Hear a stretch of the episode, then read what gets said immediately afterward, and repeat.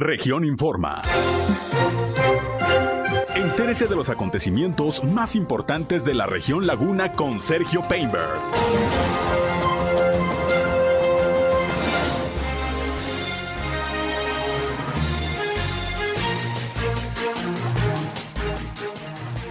En Durango se anuncian nuevas medidas para el control del COVID-19.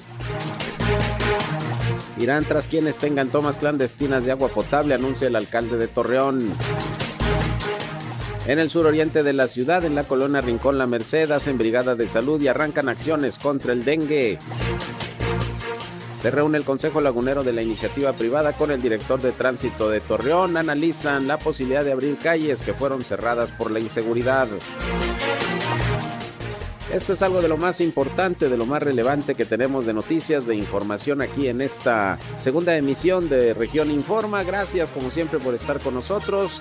Ya estamos transmitiendo a través de la señal del 103.5 de frecuencia modulada Región Radio, una estación más del grupo Región, la Radio Grande de Coahuila. Yo soy Sergio Peinbert, usted ya me conoce, son en punto las 13 horas con dos minutos.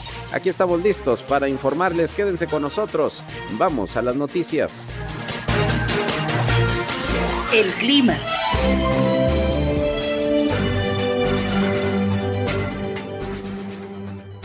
El día de hoy, eh, el mismo sistema frontal a ciudad de las 9, el número 47, no trajo consecuencias significativas, sin embargo, bueno, eso impidió que las temperaturas estuvieran por encima de los 40 grados centígrados aquí en el comarco de los 9, 38 grados centígrados, vamos a tener hoy nuevamente temperaturas entre los 38 y 40 grados centígrados, eh, siendo principalmente despejado, sin lluvia, sin o sin nada. El clima.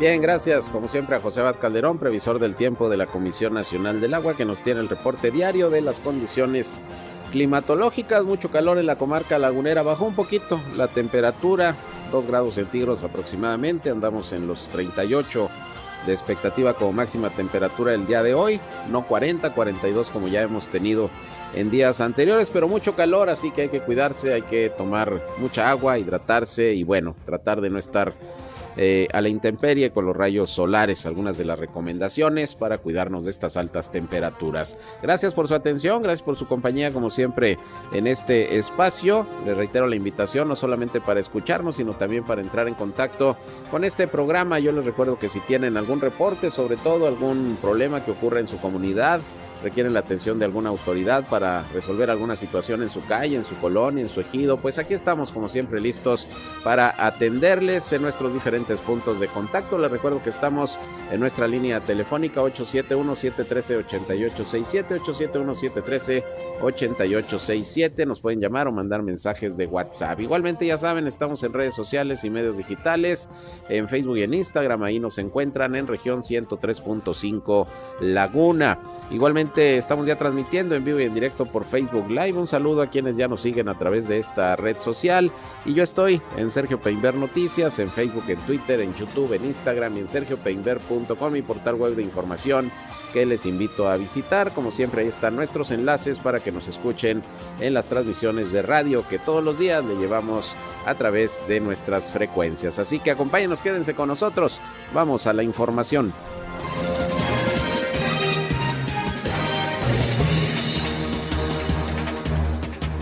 Bien, pues vamos a iniciar con los reportes de las autoridades de salud sobre la situación del COVID-19 al día de hoy, martes ya 24 de mayo del año 2022. Déjeme decirle que Coahuila hoy está reportando nueve casos positivos de COVID-19, nueve contagios que se reportan el día de hoy. Lamentablemente dos defunciones, teníamos varios días que en Coahuila no había decesos, hoy se reportan dos defunciones. Estamos hablando de una mujer de 56 años de Torreón y una mujer de 53 años en Saltillo. Son las dos defunciones del día de hoy. Los nuevos casos, tres corresponden a Torreón, tres a Monclova y uno respectivamente a Ramos Arispe, Saltillo y San Juan de Sabinas. Por eso es necesario continuar cuidándonos porque los contagios, de una u otra manera, aunque en niveles muy bajos, continúan y también los decesos. Coahuila llegó ya con esto a 147.400 casos positivos de virus SARS-CoV-2, mientras que son ya 8.801 decesos desde el inicio de la pandemia. Ya lamentablemente se movieron los números. También subió el número de hospitalizados de ayer a hoy. Ayer eran seis, hoy son nueve. Ocho corresponden a la ciudad de Torreón, de los cuales tres pacientes ya están confirmados con el COVID y hay cinco casos sospechosos. Y en Saltillo se atiende a un paciente por caso sospechoso de COVID-19. Ese es el reporte al día de hoy de la pandemia en el estado de Coahuila. Vámonos ahora, también como todos los días, a escuchar el reporte de Durango. Como todas las mañanas, Sergio González Romero, secretario de Salud, dio las cifras del COVID en aquella entidad. Escuchemos. Afortunadamente el número de funciones son 3.439 y no se han movido prácticamente y ya sobrepasamos los 66 mil casos positivos de COVID. Hoy no reportamos casos positivos ni defunciones. Son 59 casos positivos, se concentran en el mapa, en los de color verde, en Durango, Gómez Palacio, Lerdo, Pueblo Nuevo, Sandimas y Santiago Papasquiaro.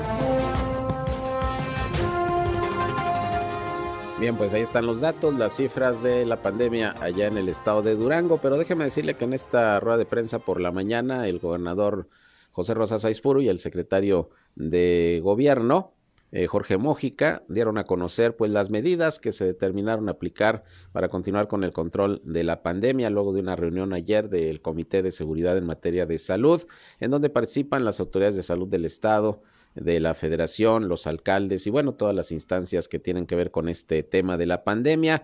Y bueno, vamos a escuchar en principio al gobernador José Rosa Saispuro, quien habló de algunos de los acuerdos que se tomaron el día de ayer y que tienen que ver sobre todo con el uso del cubrebocas. Escuchemos a José Rosa Saispuro en principio. Se recomienda primero, primero seguir utilizando el cubrebocas, aunque eh, habrá áreas opcionales como son los espacios al aire libre. Su uso deberá continuar en lugares cerrados.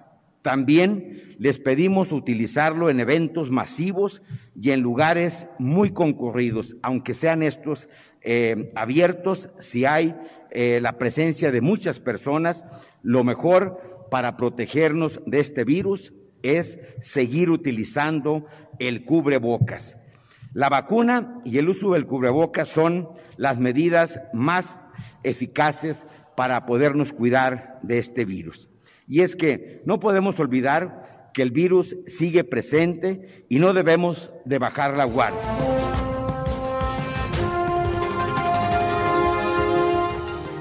Bien, estas son algunas de las medidas que se establecieron, pero ya amplió un poco más la información el secretario de Gobierno Jorge Mójica quien eh, puntualizó algunos de los otros acuerdos que se tomaron ayer en esta reunión del Comité de Seguridad en materia de salud en Durango. Vamos a escuchar lo que comentó también.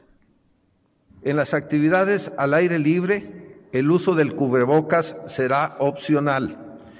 En los eventos con gran concentración de personas, será obligatorio el uso de cubrebocas aún en espacios abiertos. En los eventos en lugares cerrados se deberá contar con ventilación adecuada. En antros y centros de diversión deberá contarse con una ventilación adecuada, siendo obligatorio el cubrebocas al momento de ingreso y opcional en el interior. En el transporte público será obligatorio el uso de cubrebocas. En tiendas de autoservicio será obligatorio el uso de cubrebocas. En restaurantes, centros de diversión y lugares que cuenten con áreas infantiles, deberá mantenerse el protocolo de uso de cubrebocas e higiene constante, atendiendo a que es un sector no inmunizado, aunado a la nueva amenaza de la hepatitis infantil. Son las medidas acordadas y desde luego serán publicadas, como lo mencionó el señor gobernador, en el diario oficial para que se aplique en, todos en todo el estado y con mucha comunicación con los ayuntamientos. Bien, pues ahí tienen ustedes lo que se determinó por parte del eh, Comité en seguridad en materia de salud COVID-19 en el estado de Durango, pues prácticamente se está permitiendo el uso del cubrebocas en espacios abiertos, siempre y cuando no se esté en lugares aglomerados y en espacios cerrados, pues ciertamente la recomendación es continuar utilizando esta medida de protección, el cubrebocas, además de que ya sabe, hay que atender las jornadas de vacunación anti-COVID que se siguen llevando a cabo en Durango, en Coahuila, como en todo el país. Pues es lo que se definió por parte de las autoridades en materia de salud allá en el estado de Durango. Pero hablando de la cuestión de salud, déjeme decirle que hoy ahí en la plaza de la colonia Rincón La Merced, el alcalde de Torreón, Román Alberto Cepeda, junto con el titular de la jurisdicción sanitaria número 6 aquí en Torreón. Eh, Juan Pérez pusieron en marcha una brigada de salud para la atención de la población ahí que vive en ese sector de la ciudad, pero sobre todo arrancaron acciones para continuar en la lucha contra el dengue, el dengue, sobre todo ahorita que pues en la temporada de calor esto puede proliferar, hay que atacar al mosquito Aedes aegypti y bueno, con diversas acciones que anunció el propio Juan Pérez Ortega, repito, él es el titular de la jurisdicción sanitaria número 6 que estuvo en esta brigada de salud y el anuncio de estas acciones allá en la colonia Rincón La Merced. Vamos a escuchar al doctor Juan Pérez. Los programas que se llevan tanto Secretaría de Salud a través de jurisdicción sanitaria en conjunto con, con lo que es salud municipal en lo que es enfermedades transmitidas por vectores.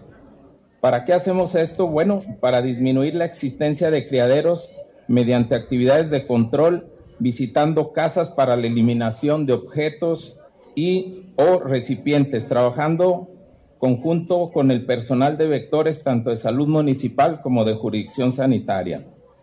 Acciones de control integral del vector en sitios de mayor riesgo, fumigaciones en los domicilios que presenten casos probables y o se detecte densidad alta del mosquito transmisor. Organizar eliminaciones masivas de criadero mediante descacharrización. Entonces, todas estas acciones que gracias al apoyo del alcalde y que yo sé que va a continuar con estas actividades, se van a, se van a seguir llevando a cabo. Y por cierto, ahí en la colonia Rincón La Merced, pues hay un centro comunitario que hay que recordar que la presidenta honoraria del DIF eh, Torreón, eh, la señora Celina Bremer, comentó el otro día que, bueno, se está trabajando en conjunto con el municipio para que los centros comunitarios que existen en la ciudad, principalmente en plazas públicas, pues se echen a andar nuevamente porque no tenían actividad, algunos se tienen que rehabilitar, quedaron en muy malas condiciones, han dicho eh, eh, por la pasada administración que no les dio el mantenimiento adecuado. Y bueno pues uno de los que ya se rehabilitó y va a comenzar a funcionar precisamente es este centro comunitario ahí en la colonia Rincón La Merced. Y ahí precisamente el eh, titular de desarrollo social del municipio Héctor Estrada habló de los servicios que ahí se van a estar ofreciendo y de cómo van a continuar pues rehabilitando y poniendo a funcionar estos centros comunitarios que van en favor pues de la gente que habita en diversas colonias para que reciban beneficios, tengan ahí la posibilidad incluso de, de aprender una, una, serie de cursos, de talleres, de oficios y bueno, pues la idea es rehabilitar y echar a andar nuevamente el programa de centros comunitarios que existen, pero pues hay que darles eh, su manita de gato, en algunos casos una garra de tigre, pero la idea es que funcione. Vamos a escuchar a Héctor Estrada, esto dijo sobre el centro comunitario ya, que a partir de hoy vuelve a operar como debe de ser ahí en la colonia Rincón La Merced.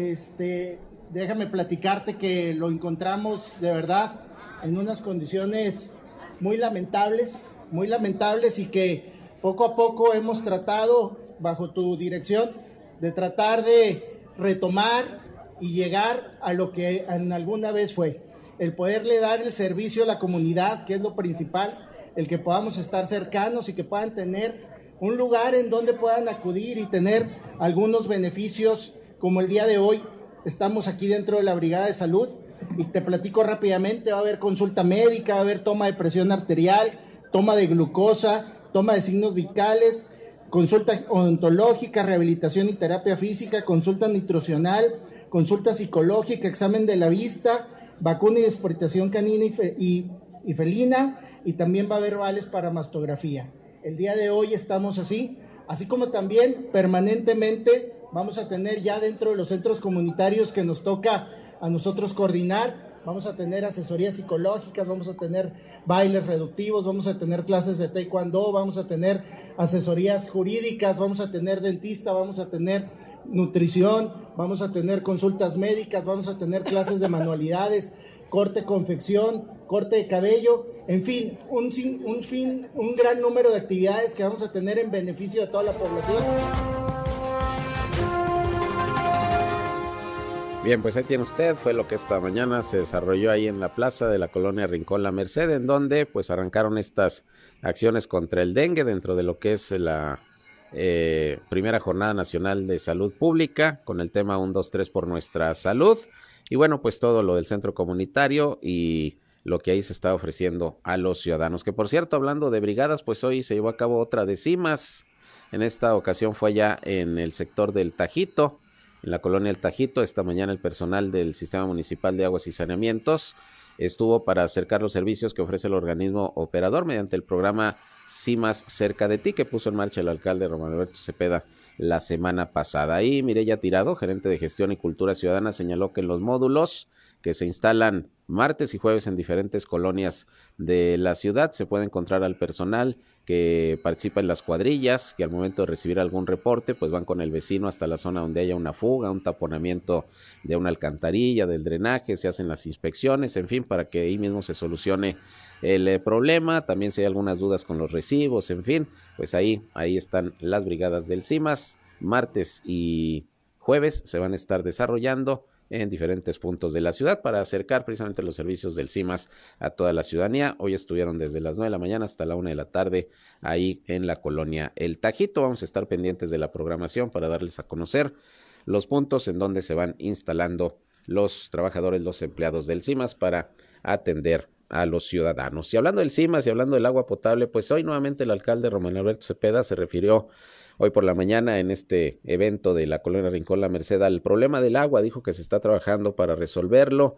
Ayer ya había comentado que se establecieron algunos convenios con los propietarios de cuatro pozos privados para que permitan eh, utilizarlos, conectarlos a la red de agua potable e ir subsanando el problema de escasez en algunos sectores que se tienen en estos momentos. Pero también reconoció que se estará evaluando la posibilidad de ir contra aquellos ciudadanos, empresas, etcétera, que estén malgastando el agua, que estén haciendo un uso irracional de líquido para aplicar sanciones y reconoció también que hay problemas de tomas clandestinas de agua, muchos están robando el agua, negocios, ciudadanos y pues van a tratar también de identificar esto para pues aplicar las sanciones correspondientes y que no no esté pasando esta situación. Vamos a escuchar lo que sobre esto también esta mañana con el tema del agua comentó el alcalde Román Alberto Cepeda. Ahorita justamente tenemos una reunión a las 6, 6 o 7 de la tarde en donde va, vamos a, ver primero desde las sanciones que se han puesto hasta ver las fugas, las tomas clandestinas, que hemos hallado unas con tubos de más de 2 pulgadas y que aparte se dedican a producir agua potable. Entonces este, yo creo que hay mucho que hacer, pero antes que nada ser muy responsables por la parte que le toca al municipio, a esta administración que es comprometernos con la ciudadanía a darle agua paralelamente va todo eso, justamente. Hay algunas adecuaciones que ya se han hecho, que incluso lo trae medio ambiente para el cuidado del agua desde las sanciones. Si hay que hacer alguna abrogación de ley, alguna derogación o alguna modificación en alguna reglamentación, bueno, pues lo estaremos preparando. Pero antes que nada, yo no pensaría en sanciones, aunque no, no están fuera de, porque eso también ha provocado falta de agua Ahorita lo que estamos ocupados y preocupados es por dotar de agua a la ciudadanía y paralelamente ya ir viendo todo lo que son fugas, excesos y ese tipo de sanciones. En el, primer cuadro, si no me equivoco. ¿sí? Entonces, eh, a lo que voy es que hay, hay mucha falta de conciencia en el fondo todavía. Sin embargo, primero queremos dotar de agua a Torreón y posteriormente irlo acompañando de una campaña de concientización y evidentemente de arreglo de fugas como ya, ya lo estamos haciendo y posteriormente ir no aflojar el paso en función de la concientización que es importante. Claro, hay de todo, hay de todo, este, en todos los sentidos.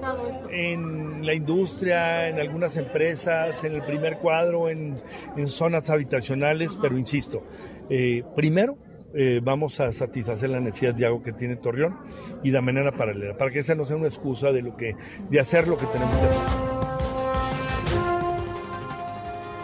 Bien, pues ahí lo que dijo el presidente municipal de Torreón también sobre este tema del agua, que sin duda es uno de los que más eh, prioridad en estos momentos tiene que dar la administración, por lo que representa un servicio vital para la ciudadanía. Y con estas altas temperaturas, pues imagínense con más razón. Vamos a una pausa y regresamos una de la tarde ya con 20 minutos. Volvemos.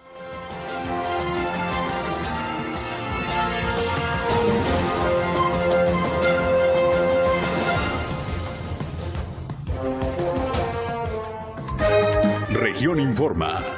Ya volvemos. Informa.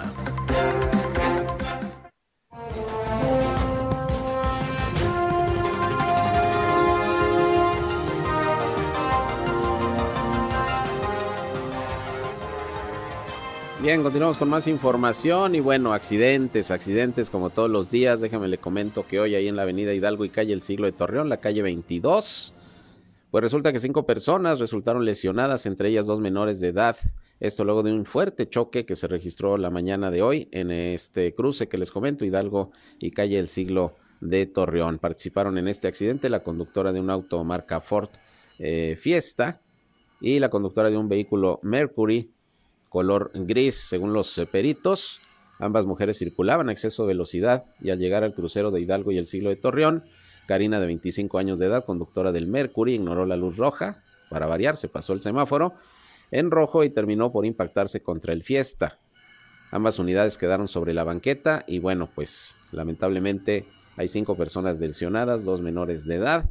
Eh, según los datos hasta este momento, nadie de gravedad, pero bueno, pues por lo menos golpes sí se llevaron. Esto luego de que, pues ayer también les comenté que sí hubo el deceso de un, de un joven en una volcadura ya también en Gómez Palacio. Lamentablemente esto ocurrió ahí en la carretera Gómez Palacio eh, 13 de marzo, cerca del ejido La Popular. Un joven de 22 años, fíjese, usted perdió la vida luego de volcarse en esta carretera, al parecer por el exceso de velocidad, fue ayer por la noche, como le informé ya en nuestra primera emisión de Región Informa. Y hablando de cuestiones viales, hoy precisamente se reunieron los integrantes del Consejo Lagunero de la Iniciativa Privada con el director de Tránsito y Vialidad, Luis Morales. Ahí le hicieron algunos planteamientos. Luis Morales pues les explicó también cómo va el tema vial, ahora que ya iniciaron las obras del sistema vial Cuatro Caminos se despejaron algunas dudas y ahí hicieron algunos planteamientos los empresarios y Omar Puente, que es el presidente del Colegio de Arquitectos y hoy estuvo como eh, vocero del CLIP, no estuvo José Luis Otema, que es el presidente, eh, Omar Puente es el secretario del CLIP, y bueno, declaró que se hicieron algunos planteamientos, entre ellos la posibilidad de ir analizando si hay algunas calles que se pudieran aperturar y que se cerraron cuando los tiempos asiagos de la inseguridad aquí en la en la ciudad de Torreón, algunas de las cuales ya se han abierto en algunos puntos, sin embargo todavía hay algunas calles cerradas y quizás sea momento de analizar eh, la posibilidad de, de, reabrirlas o ver si se pueden quedar así, en dado caso de que no haya mucha afectación al tráfico vehicular. Fue una de las, eh, digamos, eh, peticiones que se hicieron, hacer este análisis al área de tránsito y vialidad. Vamos a escuchar a Omar Puentes, como les decía, quien hoy estuvo eh, al frente de esta reunión del Consejo Lagunero de la Iniciativa Privada con el director de tránsito Luis Morales. Esto dijo. A su vez también eh, tuvimos el acercamiento con él para presentarle las inquietudes que tienen cada uno de los organismos en cada uno de los rubros que nos encargamos eh, para con respecto a todo lo que es plan de movilidad obviamente la ciudad de, Torreón así como para disminución de, de, accidentes y todas las campañas de socialización que, que se tienen y que nosotros como Consejo Lagunero estamos en la disponibilidad obviamente de, apoyarlos. Vemos oportuno y si vemos con bastante ímpetu y con bastantes ganas del el arranque que ha tenido. Hemos visto buenos resultados eh, eh, de, la dirección y obviamente también de él como, como, como director. Eh, sin embargo, obviamente se hace falta sobre todo la cultura de conciencia ¿no? entre, los ciudadanos para evitar accidentes, para poder cumplir con un reglamento de movilidad adecuado y obviamente para poder cumplir con todas, tanto las restricciones y recomendaciones que intervienen en este reglamento. Mira, las, las inquietudes eh, de las principales, pues obviamente es las, las colonias que en su momento eh, se habían, se habían ah, cerrado algunas calles por la cuestión de seguridad hace varios años, pues obviamente hay muchas tienen la inquietud de reabrirlas, ¿no? Entonces, eh, la mayoría de la ciudad obviamente creció, entonces la mayoría de esas realidades fueron tanto benéficas y el abrirlas puede causar a lo mejor un, mayor problema. Entonces, se está analizando, esa es una de las inquietudes que, presentamos. Pues ahí tienen ustedes eh, parte de lo que hoy se trató en esta reunión del Consejo Lagunero de la Iniciativa Privada con el director de Tránsito y Movilidad y Vialidad de Torreón. Ya no, ya no solamente es dirección de transitores de movilidad, de vialidad, en fin, está medio largo. Para casos prácticos, pues es la dirección de tránsito municipal. Y bueno, pues interesante este planteamiento, ver la posibilidad de que algunas calles cerradas en su momento por el tema de la inseguridad pudieran reabrirse. Obviamente, pues había que analizar cómo está ahí la incidencia delictiva, ver qué tanto es el problema de circulación vehicular que se pudiera estar presentando en estos momentos. Vamos a ver qué se decide. Por lo pronto es un planteamiento del Consejo Lagunero de la iniciativa privada. Pero continuando con el tema de tránsito y vialidad y este asunto de los accidentes, déjeme le comento que Marta Rodríguez, que es la presidenta del Tribunal de Justicia Municipal, informó que los peritos precisamente de esta dependencia van a recibir una certificación luego de que hoy concluyan una evaluación teórica y práctica que los acreditará como profesionales, peritos profesionales, cumpliendo el estándar de competencia otorgado por parte del Centro de Experimentación y Seguridad Vial en México. La funcionaria informó que luego de dos semanas de haber iniciado el adiestramiento, inicialmente de manera teórica a través de Zoom, y el día de ayer se procedió a la formación ya práctica, donde hicieron uso de lo aprendido, aplicándolo en un peritaje de hechos de tránsito terrestre dentro de un percance que se simuló. El simulacro de este accidente se hizo cerca de las instalaciones del Tribunal de Justicia para no entorpecer el tráfico y bueno, pues ahí los instructores e instructoras estuvieron capacitando a los peritos del tribunal que con esto recibirán esta certificación. Bueno, pues ahí tiene usted, mientras más preparado esté el personal en todas las áreas, pues mejor servicio sin duda se puede dar a la ciudadanía. Esto, esto ahí en el Tribunal de Justicia municipal. Por otra parte, hoy hubo una rueda de prensa en donde se dio a conocer eh, por parte del director de Radio Torreón, nuestro compañero periodista Benjamín Mijares, la organización del certamen Pinta tu Música, que año con año se ha venido realizando, pues ya desde hace varias administraciones por parte de Radio Torreón, prácticamente ya se institucionalizó este, este certamen y bueno, pues ya se abre la convocatoria. Vamos a escuchar lo que dijo Benjamín Mijares sobre pues este eh, año, la edición de Pinta tu Música que organiza la radiodifusora del municipio. Escuchemos. Desde 1997 se realiza este, Pinta tu Música y esta, en esta ocasión es la edición 2022 donde este, la convocatoria viene relativamente sencilla para que las personas, todas las personas quieran, puedan participar. Ahora sí que no hay una condicionante este, de si sabes o no, si en algún momento has agarrado el pincel o no. Es, este, en realidad es para cualquiera que, le inspire algo que escuche en la radio tema de algún género, una canción, alguna, este, algún sonido en particular que haya escuchado en, no solamente Radio en general de la radio, este, y que le inspire un, una, un trazo en un cuadro. Este, esa es finalmente la convocatoria. Va desde los 12 años, primera categoría es 12 años a 17 a los, a los chavos. Y luego para los adultos de 18 a, ahora sí que a cualquier edad. Este, es pintura, con ahora sí que una técnica libre, con materiales que los que quieran utilizar. Este, y ahí en la, hay que consultar las bases para que chequen cuáles son las medidas que se van a pedir para poder entregar los trabajos.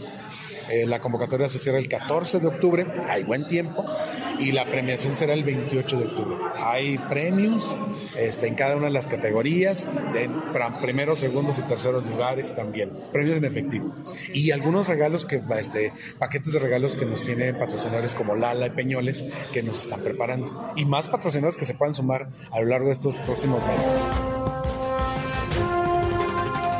Bien, pues ahí está la invitación para este certamen Pinta tu música que ha recibido pues eh, bastante aceptación por parte sobre todo de los artistas, los creadores, la gente que le gusta pintar, eh, los jóvenes que gustan incursionar en estas artes. Bueno, pues la idea es eh, participar en este certamen Pinta tu música que organiza Radio Torreón desde hace, desde hace varios años. Ahí escuchamos ya ya cuántos van. Por otra parte, quiero decirles que sería bueno que aprovecharan la oportunidad que está ofreciendo la aerolínea TAR, que presta sus servicios en varios puntos del país, particularmente aquí en la ciudad de Torreón, ya que desde ayer están llevando a cabo el hot sale desde ayer 23 hasta el 29 de mayo con el objetivo de ofrecer descuentos hasta con 70% en los boletos a diferentes destinos, sobre todo los que vuelan eh, de aquí de Torreón eh, a Ciudad Juárez y también a Querétaro. Nada más tienen que entrar a la página de la aerolínea que es tarmexico.com y ahí van a tener toda la información. Pero pues si usted tiene pensado por ahí echarse un viajecito a Ciudad Juárez, ida y vuelta, a Querétaro, ida y vuelta, bueno pues ya saben, aprovechen este hot sale de TAR del 23 al 29 de mayo, descuentos hasta del 70% en los boletos. Nada más entren a su página tarmexico.com. Es una aerolínea que está teniendo mucho éxito en nuestro país. Eh, muy buen servicio y bueno, en estos momentos se está ofreciendo esta promoción, sobre todo para quienes desde Torreón pueden volar a Ciudad Juárez o también a Querétaro. Ida y vuelta. Son viajes redondos. Así que ahí tiene usted esta promoción de aerolínea TAR. Estaremos muy pendientes. Ojalá que haya muy buena respuesta porque de veras, de veras vale la pena viajar en esta aerolínea. Bien, por otra parte, también tengo un servicio social, a ver si nos pueden eh, apoyar los ciudadanos que nos escuchan en estos momentos. Se está requiriendo sangre de manera urgente, tipo A positivo, preferentemente de, hombres, de personas eh, masculinas. Eh, para una paciente que es Socorro Cisneros de Salas, ella está internada en el Hospital Los Ángeles aquí de la ciudad de Torreón.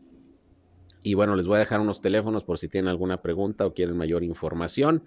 Se pueden comunicar con Esperanza Salas al teléfono 871 199 6230. Repito, Esperanza Salas al teléfono 871 199 6230. También se pueden comunicar con Jesús Salas al teléfono 615 879 1197. Repito, 615-879-1197 o con eh, Begoña Urraza al 615 712-4962, 615-712-4962. Repito, se solicita sangre urgentemente tipo A positivo para la paciente Socorro Cisneros de Salas, que está internada en el Hospital Ángeles de Torreón. Se agradecerá mucho su colaboración. Ojalá que haya donadores para apoyar a esta paciente. Por otra parte, Regresando al tema de los accidentes, otro, otro accidente nada más que este fue allá en Gómez Palacio el día de hoy, en donde un menor de cuatro años de edad resultó lesionado luego de que fue impactado por una motocicleta. Esto ocurrió en la colonia El Fosse,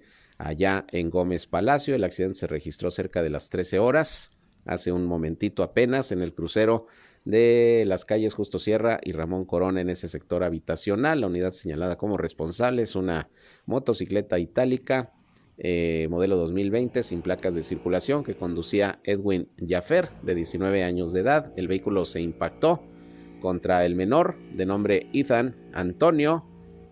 Ah, le pusieron el nombre de, del personaje de Misión Imposible de, de Tom Cruise, Ethan, Ethan Antonio, de 4 años de edad, que presuntamente cruzó la vialidad para seguir a un familiar y bueno, pues ahí vino el impacto.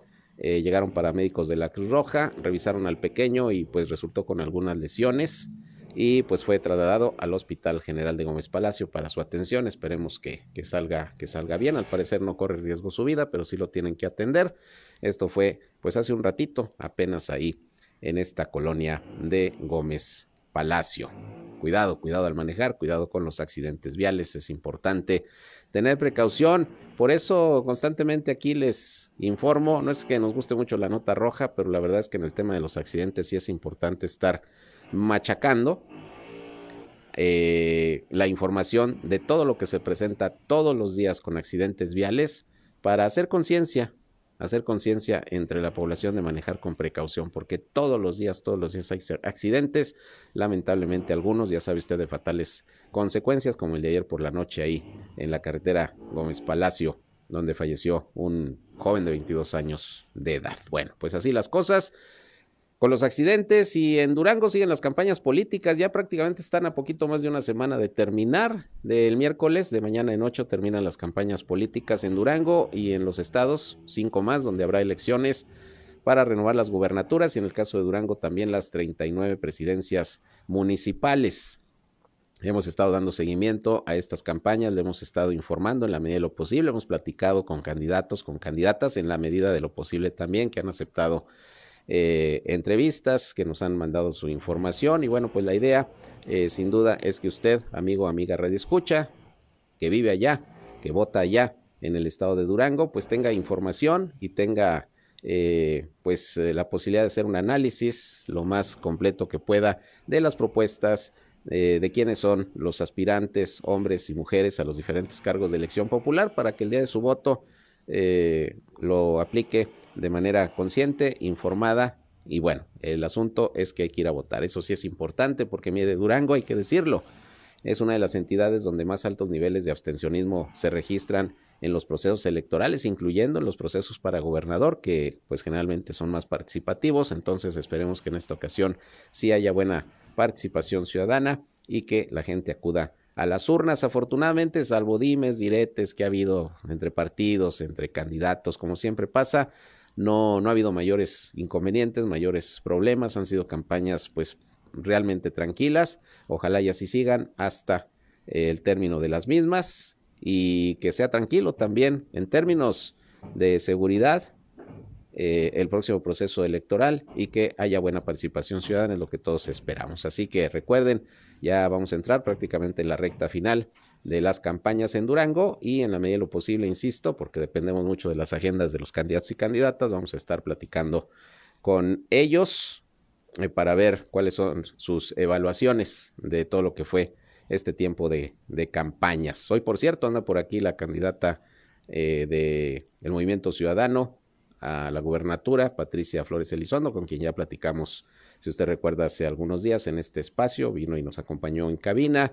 También eh, ya eh, anda por aquí en la laguna, tiene un evento al mediodía, Esteban Villegas, candidato de la alianza PRI-PAN-PRD a la gubernatura. Y bueno, pues así, así las actividades de proselitismo sobre todo de los candidatos a la gubernatura, que pues no dejan la laguna, saben que la laguna es importante para poder obtener buena votación y por eso pues no han salido, no han salido de aquí. Es importante porque finalmente esta región es, después de la ciudad de Durango, eh, la zona más importante en términos de población, de economía, etcétera, del estado de Durango y por eso, por eso su importancia. Vamos a una pausa y regresamos con más. Son las 13 horas, la una con 41.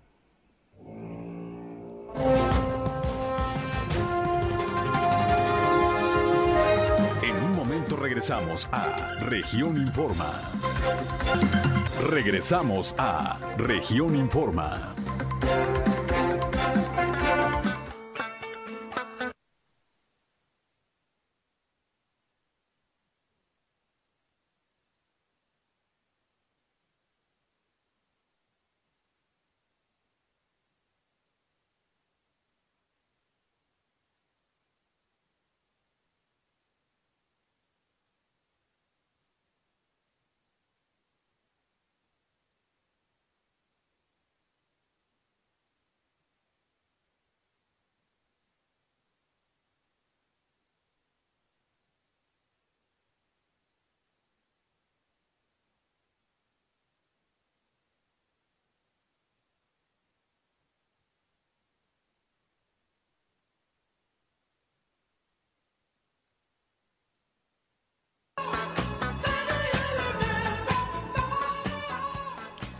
Bien, regresamos, son las 13 horas, la una con 46 minutos. Llámenos con confianza, hay algún reporte, algún problema en su comunidad, ya saben, nos pueden marcar o mandar mensajes de WhatsApp al 871-713-8867. Les voy a pedir ahí a nuestros escuchas que amablemente nos hacen llegar algunas quejas, etcétera, que si tienen la posibilidad, por ejemplo, si hay una fuga, un drenaje tapado, alguna situación de la que se pueda tener evidencia y le puedan tomar una fotografía, tómenla, eh, y junto con su reporte envíenla al WhatsApp, aquí al 871-713-8867, para que también nosotros podamos transmitirlo así a las autoridades y vean cuál es el problema y lo detecten en el momento en que vayan ahí a su colonia, a su ejido.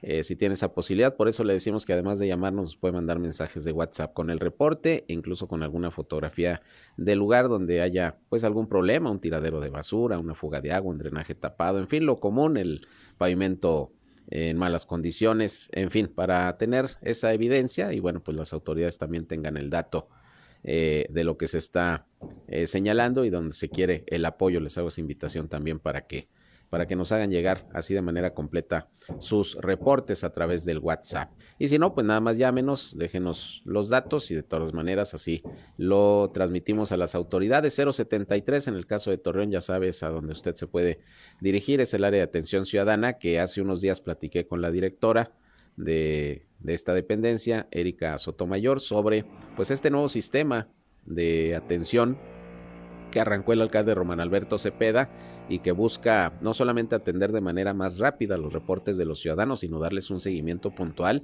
y estarle avisando al ciudadano permanentemente cómo va eh, su asunto, para que no se queden ahí en ascuas, porque luego pasan el reporte y ahí se quedan y nadie les dice nada. No, la idea es que aquí va a haber un seguimiento y según nos dice Erika Sotomayor, todos los días está detrás de los funcionarios públicos recordándoles los reportes para que los vayan a atender. Así que les invitamos en este espacio en particular de mediodía para que se comuniquen con nosotros y si hay algún problema en su comunidad, nos lo den a conocer para transmitirlo a las autoridades de toda la comarca lagunera y de cualquier nivel de gobierno.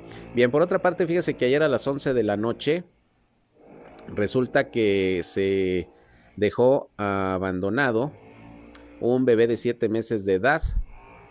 Lo dejaron abandonado ahí en el domicilio de una mujer de la tercera edad. Esto ocurrió en Gómez Palacio. Fue alrededor de las 23 horas cuando se hizo el reporte al 911 donde se solicitó la presencia de las corporaciones de seguridad eh, ahí en la avenida Héroes, Héroes, de Nacosari y la calle 5 de Mayo, allá en Gómez Palacio. Elementos de la Dirección de Seguridad y Protección Ciudadana arribaron al lugar y atendieron este reporte y se entrevistaron con una mujer de 77 años de edad que comentó que dos días antes observó a una mujer que pretendía dejar a un bebé en la banqueta y salió de su domicilio. La desconocida le pidió de favor que le cuidara al menor por un par de horas, pero ya no regresó. Fíjese usted, nada más abandonó a, a su bebé. Ya después de 48 horas, pues la señora dijo, no, ya no regresó la mamá, entonces lo reportó a las autoridades y bueno, este bebé de siete meses ya está bajo el resguardo del sistema del sistema DIF. Se solicitó la presencia precisamente del personal de la unidad especializada de violencia familiar y de género y atendieron este reporte. El pequeño fue llevado a que se le realizara primero una certificación médica, se encuentra en buen estado de salud y bueno, ya está bajo resguardo del DIF. Me imagino que harán alguna investigación sobre la madre del menor. Solamente se indicó que algunas personas de ese sector eh, que la, la, conocen, la identifican como Teresa, pero no saben más. Me imagino que la van a buscar, van a tratar de dar con ella. Y bueno, pues el procedimiento en estos casos. Pero fíjese, abandonaron este bebecito de siete meses ahí en Gómez Palacio. Afortunadamente, bueno, pues esta eh, señora de la tercera edad lo estuvo cuidando dos días. La mamá ya no regresó, dijo que volvía en dos horas y nada más nada. Por tanto, pues ya tuvo que hacer el reporte a las autoridades. Bueno, así las cosas también con estos, con estos asuntos. Eh, por otra parte, ya ve usted que ha habido un problema con los apagones constantes aquí en la comarca lagunera, cortes de energía eléctrica de la Comisión Federal de Electricidad, que ha afectado las bombas del CIMAS, del CIDIAPA, porque no nada más en Torreón, en toda la laguna se registran cortes de energía eléctrica, se paralizan las bombas de agua, viene el desabasto o los daños en las propias bombas. Ya ve usted que hasta el teleférico se vio afectado el fin de semana, hubo un apagón y tronó la tarjeta madre y ahorita está sin funcionar el teleférico hasta que le cambien la pieza, según lo que nos informó ayer eh, Verónica Soto, la directora de este atractivo turístico. Bueno, pues el día de ayer Eduardo Olmos Castro, que es el presidente de la Junta de Gobierno del Congreso del Estado de, de Coahuila, dijo que a través de esta legislatura y en coordinación con los diputados federales, sobre todo aquí de la comarca lagunera, pues van a buscar la forma de entablar comunicación con la Comisión Federal de Electricidad, primero pues para que expliquen por qué tantos cortes y apagones de energía eléctrica, qué es lo que está sucediendo. Y por otra parte pues instarlos a que tomen todas las medidas conducentes para evitar que esta situación se vaya agravando las altas, las bajas de voltaje y los cortes de energía eléctrica, los apagones, que no solamente afectan las bombas de agua, le digo, afectan a las empresas, afectan en los domicilios, porque luego truenan ahí los aparatos eléctricos y electrónicos. Y bueno, pues se va a hacer una gestión promovida por el Congreso de Coahuila. Vamos a ver qué pasa. Esto es lo que dijo Eduardo Olmos, precisamente eh, en este, en este eh, caso de los apagones de la Comisión Federal de Electricidad en el tema del despacho y distribución eléctrica en, Torreón por la serie de apagones que ha habido en el municipio y los daños que se han generado en empresas y en diferentes plataformas que, que, utilizan la corriente eléctrica, ¿verdad? Se hablaba específicamente en el caso de ayer de algunas de las tarjetas que se dañaron por los apagones, en el caso del teleférico, por dar una idea, y, y bueno, pozos de agua y una serie de cosas que han resultado dañadas. Hay una preocupación por parte de todos, de, de todos nosotros. Yo hablaba acerca de la posibilidad de hacer un exhorto de desde el Congreso, hablaba acerca de la coordinación que necesitamos tener con los diputados federales para que nos ayuden a que bajen la, este, la comisión y dé una explicación en torno a eso. Y hoy veo con gusto también que el gobernador hizo un comentario similar el día de ayer, en donde buscará estar en contacto con la gente de Comisión Federal de, de Electricidad, no solamente para pedir una explicación, sino para ver qué es lo que se debe de hacer para que esto no siga sucediendo. Bueno, pues ahí tiene usted un pronunciamiento por parte del presidente de la Junta de Gobierno del Congreso de Coahuila, Eduardo Olmos. Pues vamos a ver, vamos a ver cuál es el pronunciamiento, que no quede nada más en un exhorto, porque bueno, pues eso de salir a decir exhortamos a la Comisión Federal de Electricidad que no haya apagones, pues sí, la comisión va a decir, está bien, nos exhortan, pero pues ellos traerán sus broncas, sus problemas, sus sistemas eh, y, lo que está propiciando precisamente estas altas y bajas de voltaje. Pero bueno, no, no, no está mal que se le haga la lucha ante la Comisión Federal de Electricidad. Ya también el alcalde de Torreón, Roban Alberto Cepeda, si usted recuerda, pues ha estado eh, eh, constantemente ya en comunicación con la Comisión Federal de Electricidad buscando precisamente que haya una solución a este problema de los apagones. Pues bueno, vamos a estar vamos a estar pendientes a ver qué, soluciones se dan. Eso es lo importante, que haya, que haya soluciones. Por otra parte, y antes de terminar con este programa, fíjese que el administrador fiscal del estado de Coahuila, eh, Javier Díaz, pues sigue haciendo la invitación a la ciudadanía para que lleve a cabo sus trámites y pagos, sobre todo derechos vehiculares, a través del sistema Paga Fácil, a través de Internet que bueno, ahí se puede utilizar las 24 horas del día para que usted pueda realizar sus pagos. Sigue operando, sigue funcionando esta, esta página que facilita mucho, la verdad, de las cosas, los trámites que se tienen que hacer ante el gobierno del Estado, sobre todo los pagos y todo lo que tiene que ver con los derechos vehiculares, pero también con otros trámites. Así que Javier Díaz eh, continúa haciendo la invitación a utilizar Paga Fácil. Eh, en Internet para hacer sus pagos. Si usted quiere ir a las recaudaciones de rentas, en fin, no hay ningún problema, pero pues si puede ahorrarse tiempo eh, y es más cómodo hacerlo por Internet, pues no hay ningún problema. Ahí está la invitación. Es la, la página de Paga Fácil para los pagos y trámites del gobierno de Coahuila. Está la invitación porque funciona a las 24 horas, así que en cualquier momento usted puede hacer su trámite o su pago según corresponda. Bien, con esto nos vamos. Gracias por su atención, gracias por su compañía a este espacio. Les agradezco como siempre su atención y a las 19 horas estoy nuevamente con ustedes en eh, nuestra tercera emisión, ya en el resumen del día el más completo de la radio aquí en la comarca lagunera, con lo más importante de lo que hasta ese momento haya acontecido aquí en nuestra región. Ya saben, por el 103.5 de frecuencia modulada región radio, una estación más del grupo región, la radio grande de Coahuila. Pásenla de lo mejor, sigan cuidándose del calor y si van a comer buen provecho. Los dejo con mi compañero Reyham, que está listo con buena música en su programa para que sigan teniendo una buena tarde aquí por Región Radio. Soy Sergio Peinbert, usted ya me conoce. Buenas tardes.